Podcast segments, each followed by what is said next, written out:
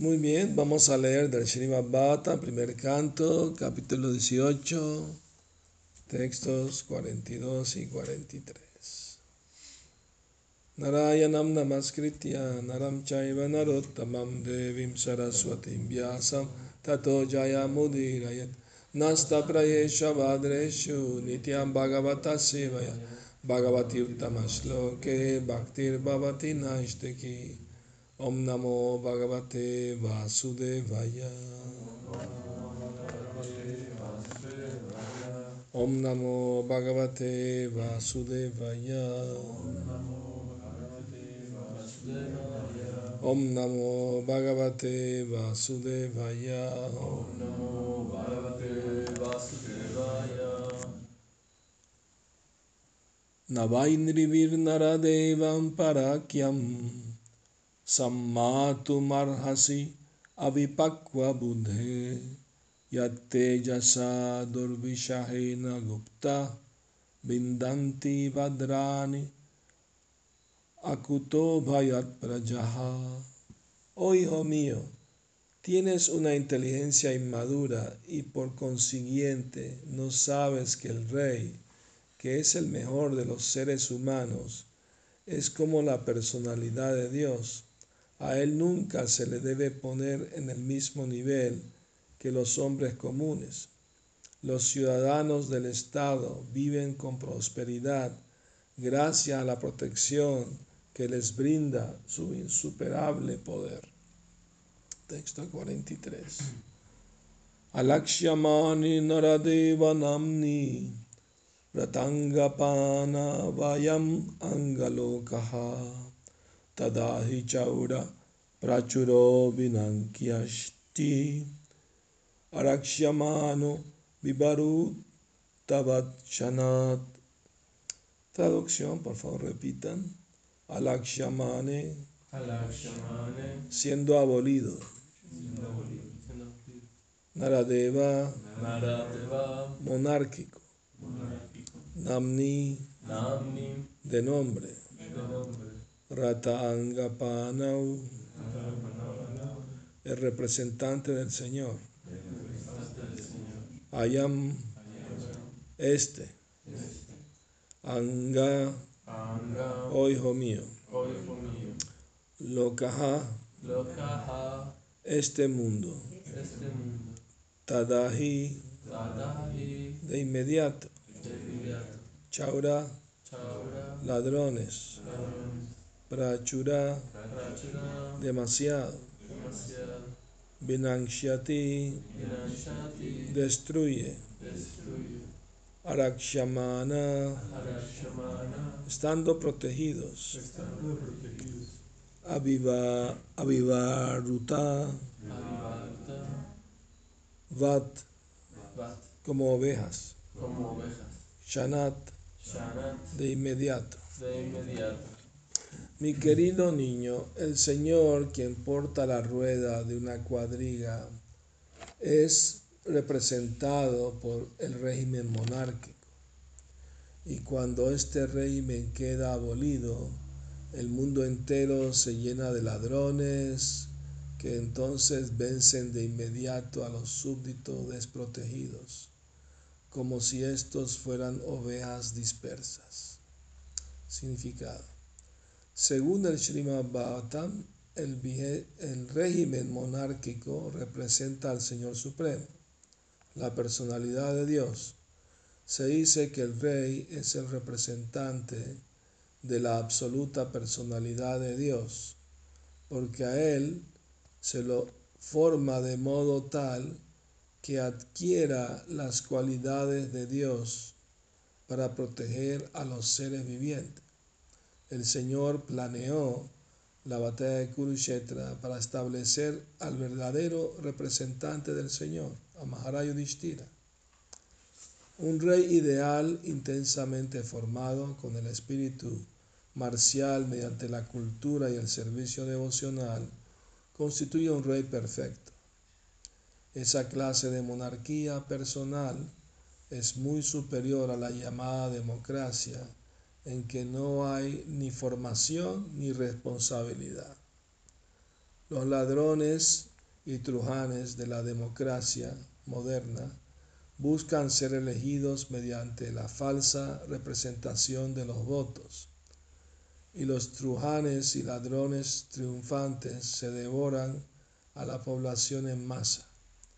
Un monarca preparado es muy superior a cientos de inútiles trujanes ministeriales. Y aquí se señala que con la abolición de un régimen monárquico como el de Maharaj Pariksit, las masas quedan expuestas a muchos ataques de la era de Kali. Ellas nunca están felices con una forma de democracia anunciada en demasía.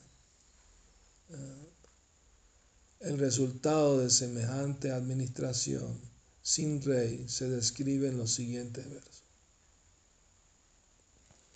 Om Agyanati Mirandasya Gyananjana Salakaya Chakshuru Militam Yena Tasmai Shri Namaha Nací en la más oscura ignorancia y mi maestro espiritual, Shila Prabhupada, me abre los ojos con la antorcha del conocimiento. A él le ofrezco mis humildes y respetuosas reverencias. Shila Prabhupada aquí. Muy bien. Entonces, este es uh, uh, muy importante ¿ah? que antiguamente rey representaba a Dios en la tierra. Naradeva se le llamaba. Representante de Dios en la tierra. Porque estaba entrenado. Estaba entrenado desde niño. O sea, incluso los príncipes iban al Gurukula a servir al maestro espiritual y llevaban una vida muy simple, muy dormir esterías, ¿no? O sea, los trataban igual que los demás niños brahmanas o Vaishas que iban al Gurukula, ¿no? O sea, incluso Krishna, cuando recibió a su amigo de la escuela.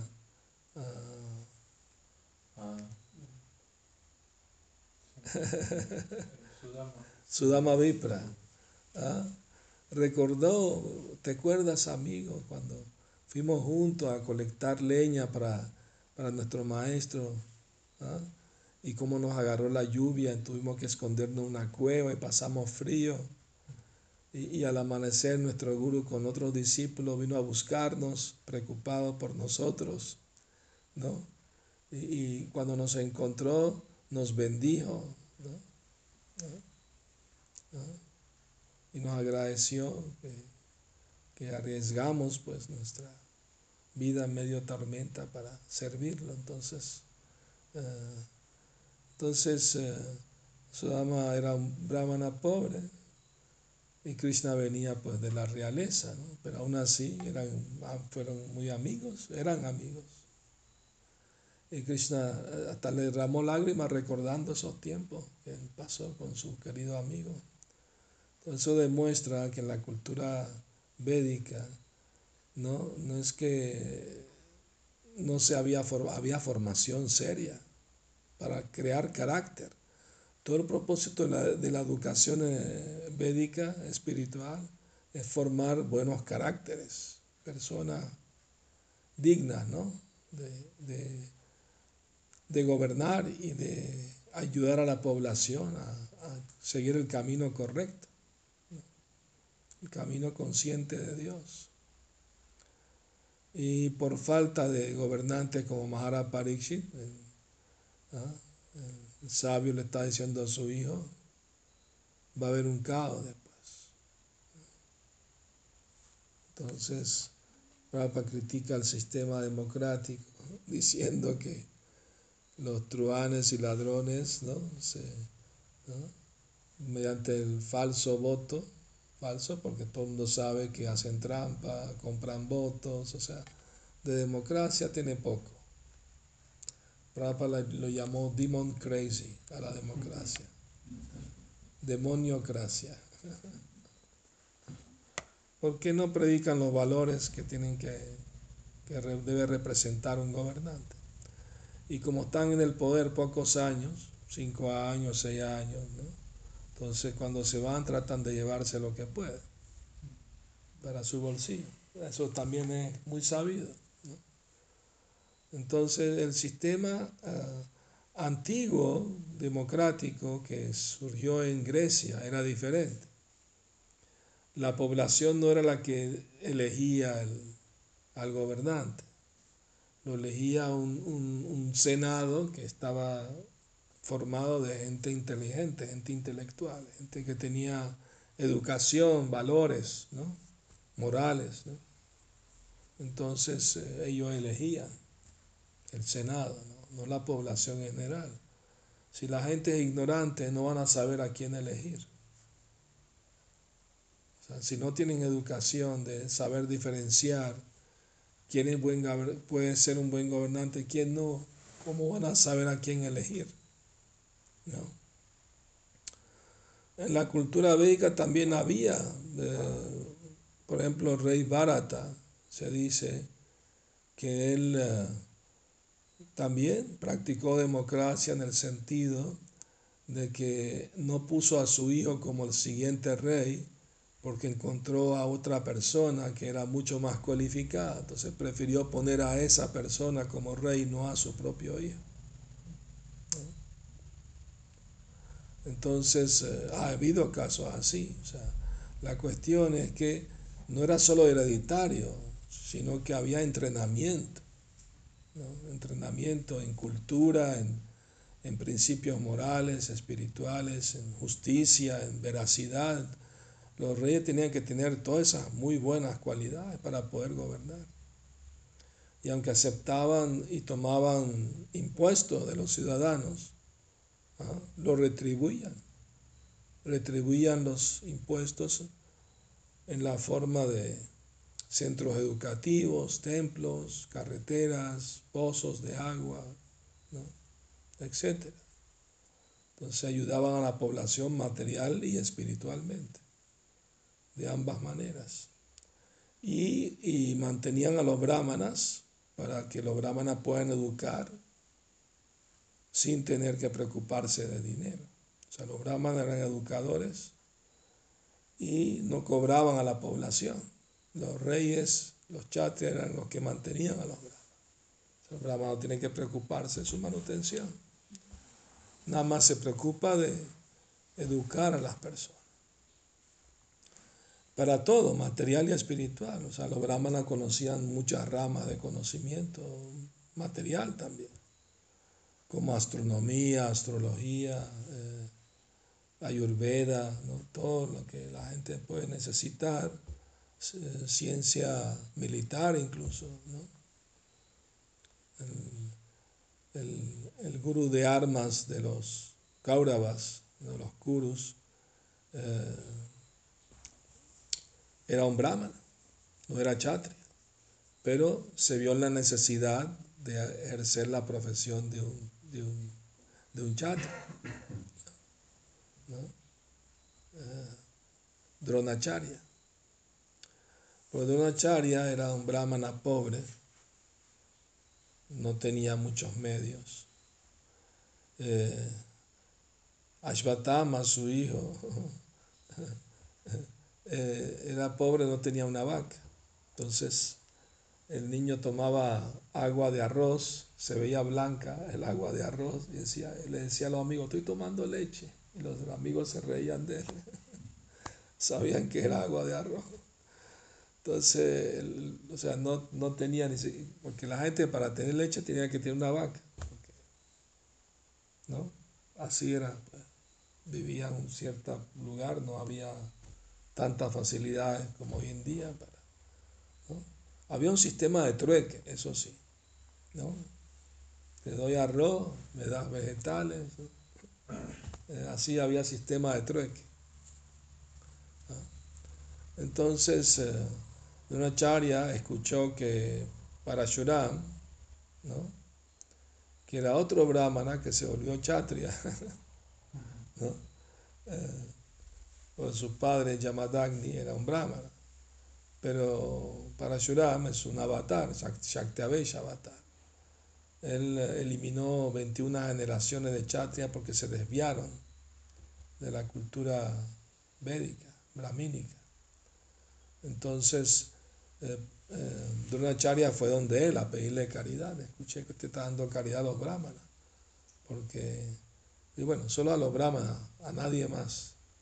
Bueno, soy brahmana, por favor, estoy necesitado. Y bueno, llegaste tarde. Ya, ya regalé todo el oro que tenía, toda la riqueza. Lo único que me queda son mis armas. Y bueno, acepto lo que sea, pero me tienes que enseñar cómo usarla, porque si no, ¿de qué me sirven si no, si no sé cómo utilizarla? Entonces lo aceptó como pupilo y le enseñó el arte militar. Ya aprendiendo ese arte, fue pues a ofrecer su servicio a los reyes, a los kurus. Y los príncipes kurus, o sea, los Pándavas junto con su primo, estaban jugando en el bosque y la pelota se les cayó en un pozo. La pelota estaba flotando en el agua, era hecho un material que flotaba. Pero no sabía porque estaba profundo el pozo. Entonces llegó charia vio la situación y inmediatamente le lanzó una flecha a la pelota y después le lanzó otra flecha que pegó a la otra flecha y así hizo una escalera de flechas y así sacó la pelota. Ah, bueno, pero no eran pelotas con aires, eran pelotas hechas, no había, no había goma en esa época, ni, ni plástico material natural, no, no era desinflable. Entonces, cuando los príncipes vieron eso, corrieron a decirle al abuelo Bhishma, mira lo que vimos, ¿no? Maravilloso. Por favor, dile que nos enseñe. Ah. Entonces, así fue como eh, Bhishma Dev lo contrató para, para enseñarle a los, a los príncipes de la dinastía Kuru. Se volvió el gurú de armas. Entonces, en una emergencia se dice que un brahmana puede adoptar la profesión de un kshatriya, incluso de un vaishya, pero nunca de un shudra. Shudra quiere decir que tiene jefe, o sea, que trabaja para otro. ¿Y de Dronacharya no trabajaba para otro? Es diferente, era maestro, no era subordinado a nadie, en el sentido de que ¿no? no le, le daban su manutención, pero no era como un sueldo. Es muy diferente el sistema. Se consideraba un maestro. ¿no? Entonces, pero el, o sea, el Shudra en sí no sabe nada de arte militar, ni sabe de comercio, ni sabe nada de, de estudio de los Vedas, ni adoración de deidades, ni yagya, que es la ocupación de los brahmanes. Entonces, generalmente los shudra eran uh, los artesanos, alfareros, músicos, poetas, incluso eran considerados shudra. ¿Los que escribían o los que recitaban? O ambos? Sí, los que recitaban. O sea, pero artista, todo artista manual, todo lo que tenía arte manual, habilidad, ¿no? O sea, recordemos que el Shudra no es una mala palabra, el Shudra es una ocupación necesaria en la sociedad. O sea, una sociedad necesita los pies, porque sin los pies no anda la sociedad.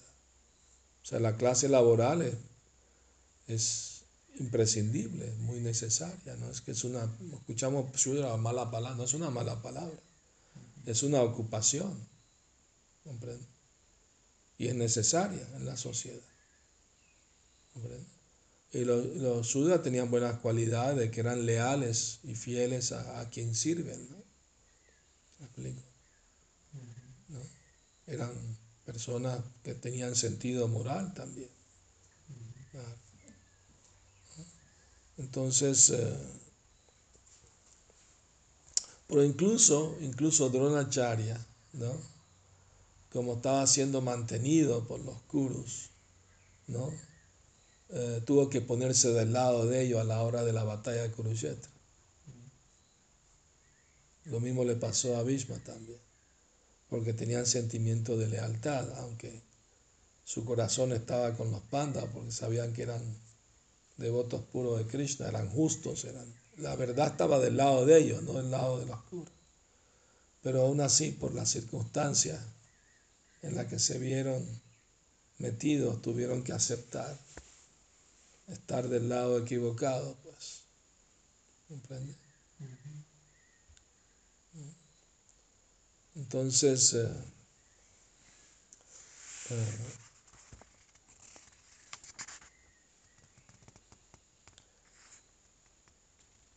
pero por ejemplo, enseñar es una ocupación de Brahman.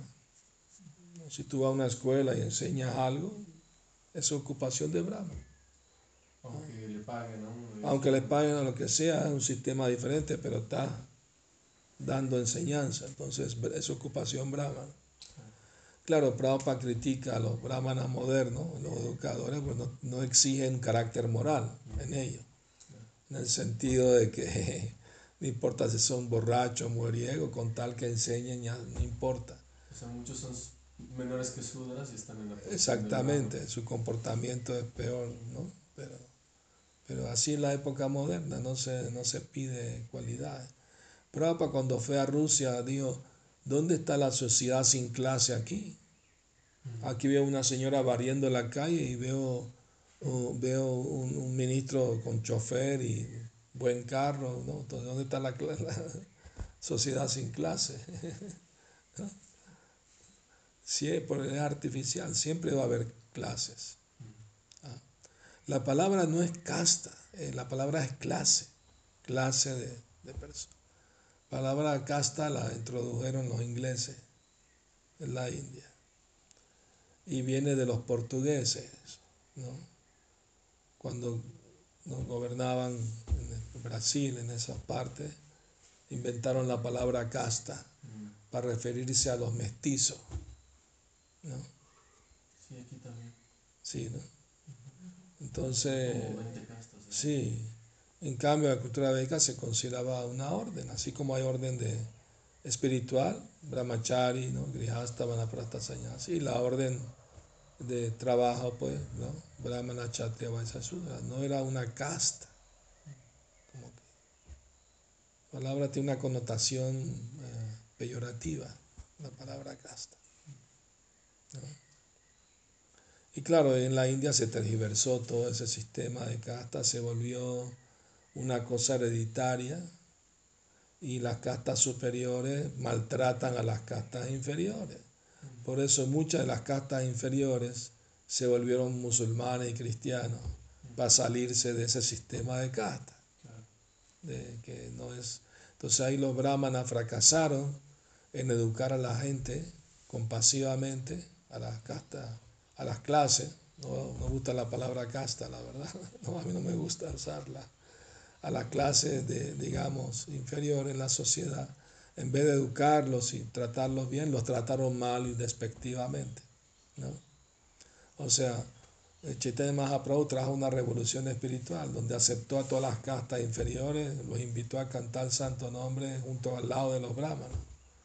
Aceptó a, a un musulmán, ¿no? Haridas Thakur, como el Namacharya, el maestro del santo nombre. O sea, se hizo una revolución social y espiritual al mismo tiempo.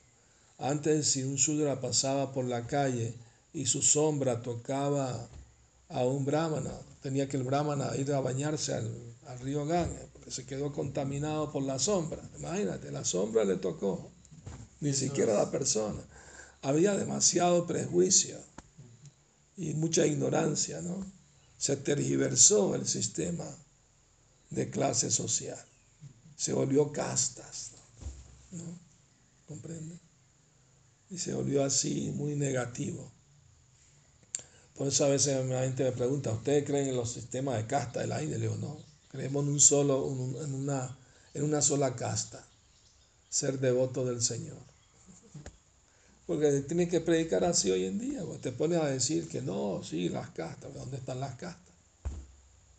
¿Dónde están? O sea, los brahmanas lo son de nombre en la mayoría, ¿no? No, les cuento una anécdota, por ejemplo, que me contó Guru Prasad Swami, que él estaba en Radhakunda, sentado ahí cantando yapa, y vino un brahman y le dijo, si quiere le hago un yagya, un sacrificio, y ¿no? Le hago esto para su bienestar y esto, el otro. Y, le preguntó, ¿y, quién es tu guru? Y Guru Prasad Swami contestó, mi guru es Guru Prasad Swami. Ah, yo lo conozco, es amigo mío. Siempre viene a hacerme, le hago yagas. ¿Quién respondió, perdón? Guru Prasad Swami. ¿Respondió quién era su guru? El que Guru Prasad Swami era su guru. Ah, ya, se dijo de sí mismo. Sí. Ah, ya, Entonces le puso, le, puso, le puso una trampa al Brahma. le puso una trampa al Brahma, ¿no? Entonces, ah, sí, yo conozco a Guru Prasad Swami, siempre viene, le hago yagya y sacrificio. Y bien, no sé qué. Y Guru Prasad Swami lo mira así y le dice, yo soy Guru Prasad Swami. Y el brahmana se le da vergüenza, ¿no? Porque dijo una mentira. Se volteó y se fue. Porque una primera cualidad en brahmana que tiene que ser veraz. Y si no es veraz, entonces no es brahmana. Se acostumbra a decir mentiras. Hay una historia en la época védica que un niño va donde un gurukula y le dice al guru que lo acepte como estudiante, ¿no? En su gurukula, como discípulo. Y el guru le dice, pero yo estoy aceptando ahorita solo hijos de Brahman. Eh, ¿Quién es tu padre? Pues no sé. Pues no ve y pregúntale a tu madre. Y el niño fue y le preguntó a la madre, madre, ¿quién es mi papá? Con mucha vergüenza, hijo, te lamento decirte que no sé quién es tu papá. Cuando te tuve, estuve con más de, tenía dos amantes, no o más, no sé, y no sé cuál de ellos es tu padre. Lo siento mucho. O por lo menos fue veraz con su hijo. Y el niño fue donde el guru y le dijo, mi mamá tampoco sabe quién es mi padre. Ah, entonces eres un brahmana porque me dijiste la verdad, te acepto como estudiante. Es una cualidad. Entonces el, el, guru no le importó quién era el padre, sino que tenía una cualidad de un brahmana, que era ser veraz, y lo aceptó. ¿Comprende? Entonces eso es muy importante. ¿no? Eso es muy importante. Prabhupada dijo, ustedes son occidentales, vienen de familias melechas, comedores de carne. Le estoy dando la oportunidad de volverse brahman. Y no crean que por tener un cordón ya son brahman. Tienen que tener las cualidades de un brahman. Si se portan como shudra, siguen siendo shudra o peor. ¿no? es, no es una cuestión de que tengan un cordón atravesado al pecho. Si no se portan a la altura, pues no son brahman. No que porque recibieron la iniciación ya, ya son brahman. Además, antiguamente, en esa época, no solo los brahmanas recibían el cordón sagrado.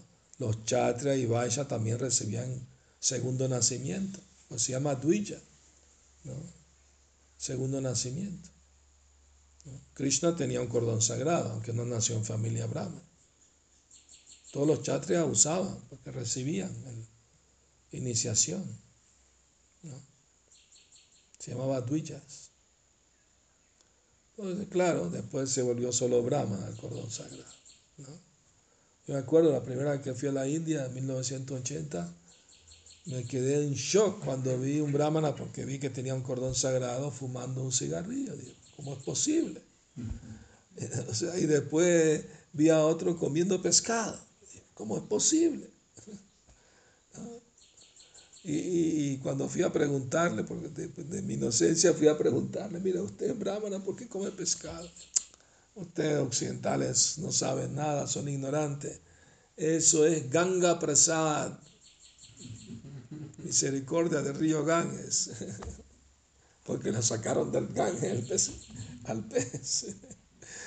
Entonces, eh, cuando Prabhupada fue la primera vez a Jagannath Puri, mm, eh, se quedó en la casa de unos tíos, algo así, y comían pescado. Y eran devotos comían pescado. Hace poco una dota me escribió que conoció Vaishnava de Bengal, ¿no? Usan que cantan yapa, todo, pero comen pescado. ¿Qué piensa de eso? Me dije, obviamente que no está bien, ¿no? Porque un devoto solo come prasada y no le puede ofrecer los peces a Cristo. Entonces está comiendo boga y producto de violencia además. Está mal, pues, ¿no? Entonces Prabhupada no se quería quedar en la casa de ellos, por eso. Ellos tuvieron que comprar ollas nuevas para que, ¿no? Para que pueda tomar prasad, pero no iba, no iba a aceptar que cocinaran en olla donde cocinan carne, ¿no? Pescado. Entonces, eh, todo se ha tergiversado en Cali. Es un hecho. Porque es la era de, confusión, de, desacuerdo, riña, pleito, hipocresía, engaño. Es característica de esta época. Entonces, eh, claro, al perder a un rey como Mahapariksit, daba oportunidad que se introdujera, ¿no? Cuando no hay un buen gobernante, abundan los ladrones y maleantes, como hoy en día. Hoy en día la gente no tiene seguridad. O sea, todos los días la gente le roban, lo engañan, hasta la misma policía le pide mordidas por todo. Raptan mujeres para prostitución. Es una locura lo que nosotros parece que todo está normal, pero no sabemos. Todos los días están pasando cosas horribles en, la sociedad mexicana y en el mundo.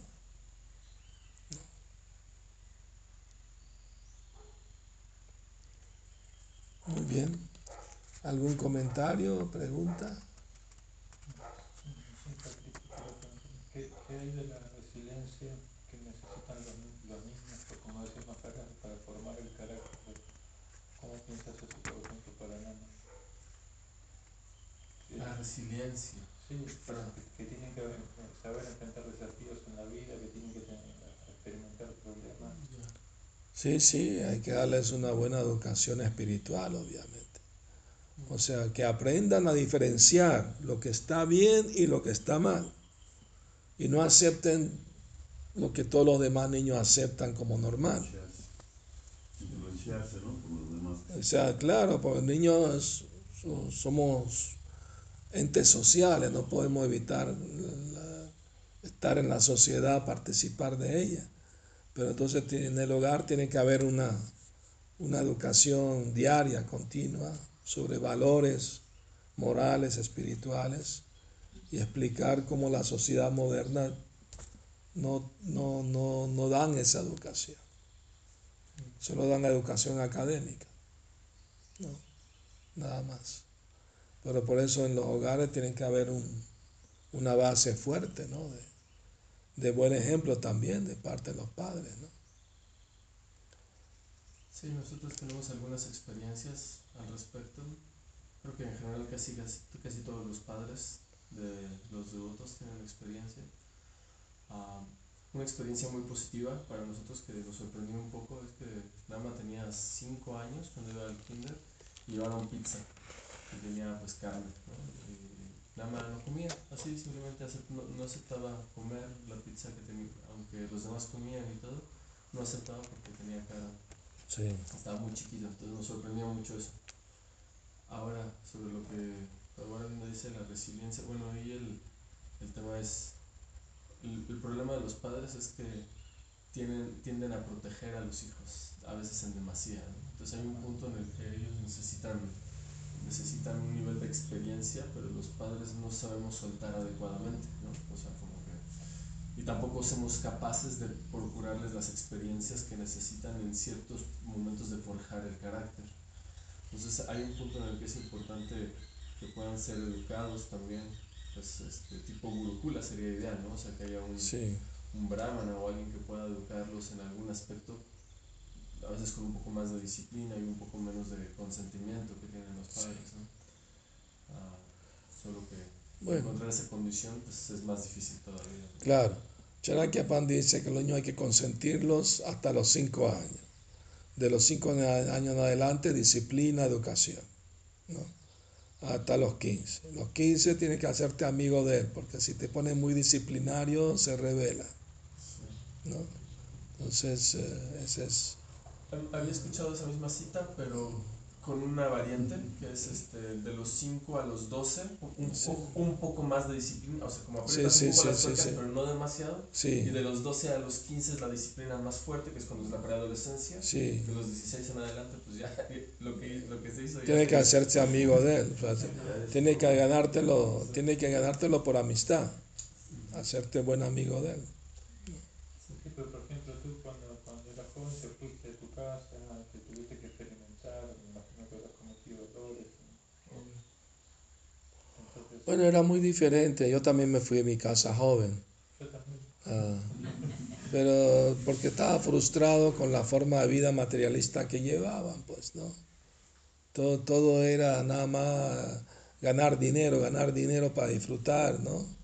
Eso, eso era toda la política que, que había en la casa, pues, ¿no? Eh, pelea, discusiones. y yo decía, "No, esto es- Lo que pasa es que usted fue un santo desde joven, mujeres, pero algunos de nosotros tenemos que experimentar gratificación del sentido, frustrarnos, no, no, no es la Ya. misma experiencia. ¿no? Ya, bueno, pasé por la gratificación de los sentidos también, o sea, no que, no que fui muy santo, que digamos, toda la vida, ¿no? O sea, ¿entiendes? Una época sí, una época eh, que no duró más de un año, que andaba pues, ¿no? Con la gratificación, pero después me frustré de la gratificación, dije, no, necesito un camino espiritual, necesito un camino espiritual. Y ahí donde decidí ponerme a hacer yoga, ser vegetariano, no dejar las drogas, etcétera, porque quería algo, pero por mi propia cuenta me di, me frustré, pues dije, no, esto no, esto no es la respuesta, pues no da satisfacción la gratificación de los sentidos. Por un tiempo la da y después se vuelve, ¿no? Se vuelve insípida y se vuelve como insatisfactoria. Un poco en relación a la pregunta y etcétera, el tema de la gratificación de los sentidos, Radha Natsomi habla que una dice que una persona que él conoce le explicaba que la India es el peor lugar de gratificación de los sentidos. Es interesante el tema, porque explica que la gente de Occidente tiene un cierto nivel de frustración y un cierto nivel de estabilidad en relación a la gratificación de los sentidos. Entonces Sí. son como cuervos viejos, por así decirlo. Sí, sí. El ejemplo que él decía es que luego en la India los, las fiestas que se hacen en la India, etcétera, son de gratificación extrema, son como nuevos cuervos, ¿no? que nunca han estado acostumbrados a eso. Y eso en relación con la educación, he visto que los devotos que vienen, o sea, ahora sí que vienen como viejos lobos de mar, han tenido esa experiencia de frustración de la gratificación de los sentidos. Sí. Pero los niños, hijos de los devotos, a veces no la tienen. Y ese es un detalle muy interesante porque es muy difícil. O sea, no es que tú le quieres dar esa experiencia, ¿no? De la, de la frustración. La, la van a buscar ellos mismos. Sí, sí. O sea, Y de ¿cómo hecho la buscan, la buscan ellos mismos y muchos se frustran. Y, pero eh, los hijos de otros tienen un problema que nosotros no tenemos y es la familiaridad con la conciencia de Krishna de niño. Entonces se le vuelve como algo, como nosotros nos pasó con la Iglesia Católica. Si, si no se entiende a fondo la filosofía, se ve como una religión que prohíbe, co- prohíbe muchas cosas. ¿Me entiendes? Entonces, y como quieren, son jóvenes, quieren disfrutar, gratificar, entonces se rebelan. ¿no? Se rebelan. Llega un punto donde ellos Sí. mismos tienen que decidir si quieren ser devotos o no. Exactamente. Pues, están inducidos porque Sí, sí. el buen karma que les ha tocado. Pero, Sí, sí. No, y muchos muchos se hacen devotos, les gusta el kirtan, por ejemplo, se vuelven adictos al kirtan y todo eso, pero no tanto a la yapa. Yo, yo creo que la ma- mayoría de los hijos de devotos tienden a ser devotos naturalmente, Sí, pero no, no demasiado intensos, no demasiado profundos en su Sí, sí. Más super- En la modalidad de la bondad. Más superficial. Y algunos incluso se vuelven engreídos pensando, no, nosotros fuimos semidioses en otra vida, por eso nacimos, por eso nacimos en familia de devotos. ¿no? Esa es culpa de los papás. Sí. Y, y entre ellos bromean así. Sí, bromean entre ellos, somos, somos semidioses. Bromean. Sí, sí. Y por eso nos gusta disfrutar, porque fuimos semidioses.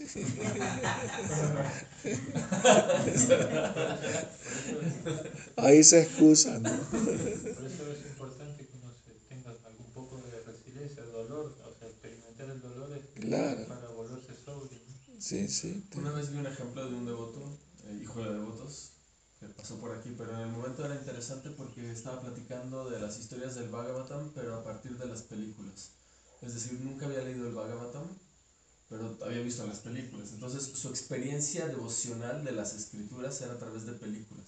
Y me pareció eso pues muy grave, ¿no? personalmente, porque pues sin una profundización filosófica uno pues no puede ser devoto aunque, aunque haya nacido en ese entorno. ¿no? Entonces creo que una cosa importante es el estudio de las escrituras con los hijos, es algo interesante. Es muy importante, sí. Pero también es necesario presentar la conciencia de una forma atractiva, en el sentido audiovisual también.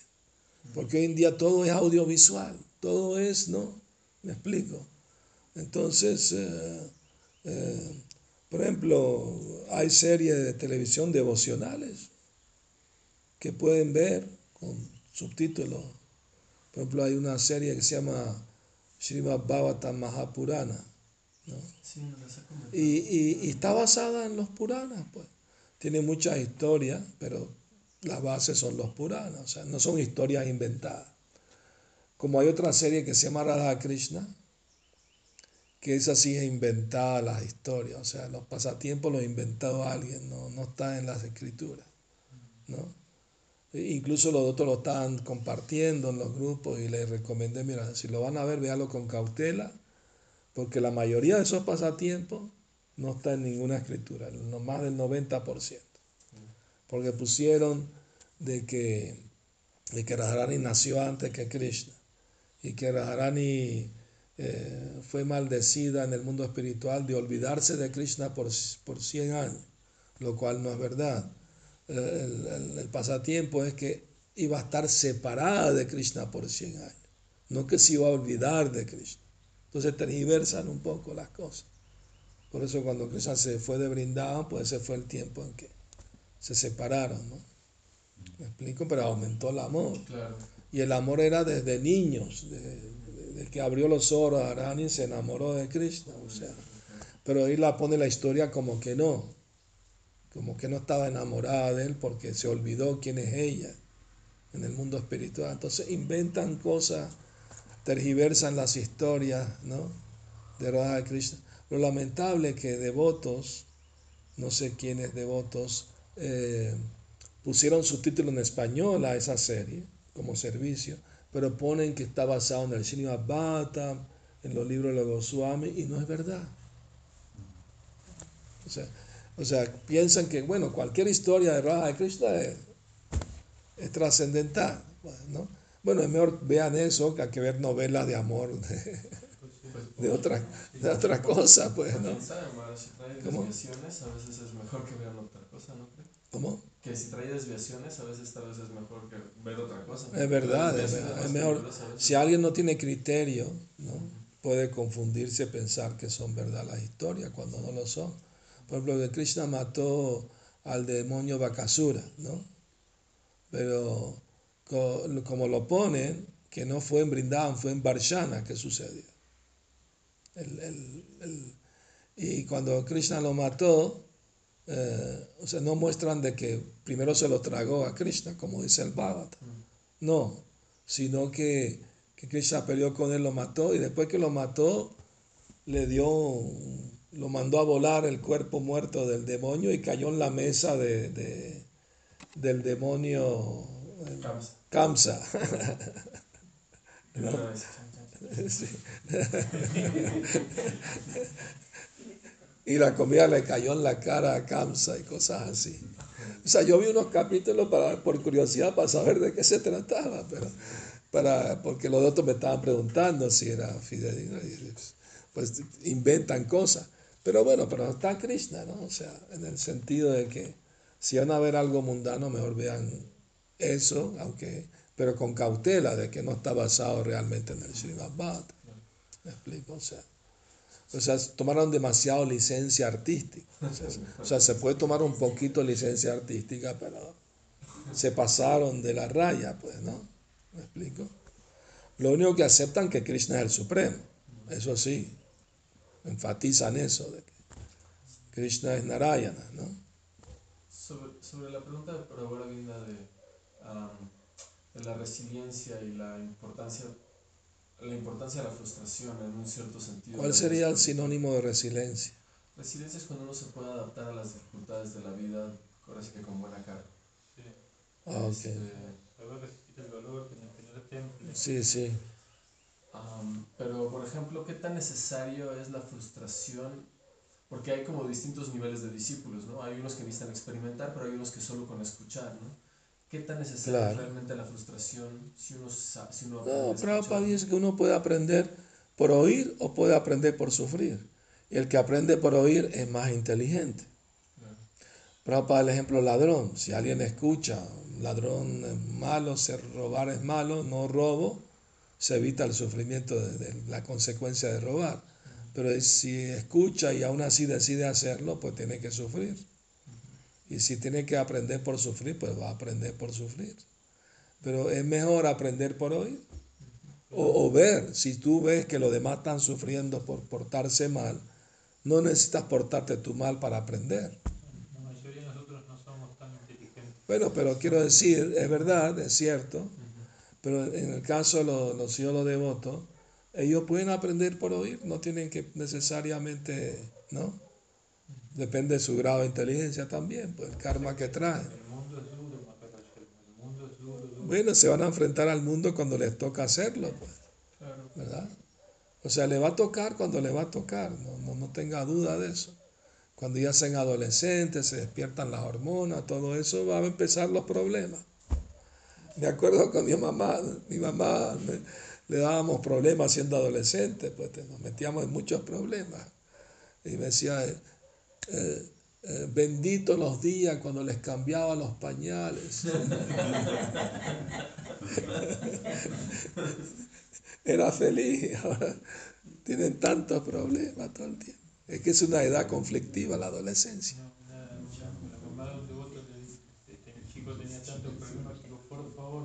te lo entrego. Y cuando se volvió devoto dijo, uy, pero no, no lo pedí tanto. Devoto, pero no tan devoto. se lo entregó, pero ahora, ahora que se entregó, tiene ahí. Hare Krishna. Bueno, ya, Shila Prabhupada ki jai, Gora Premanandi,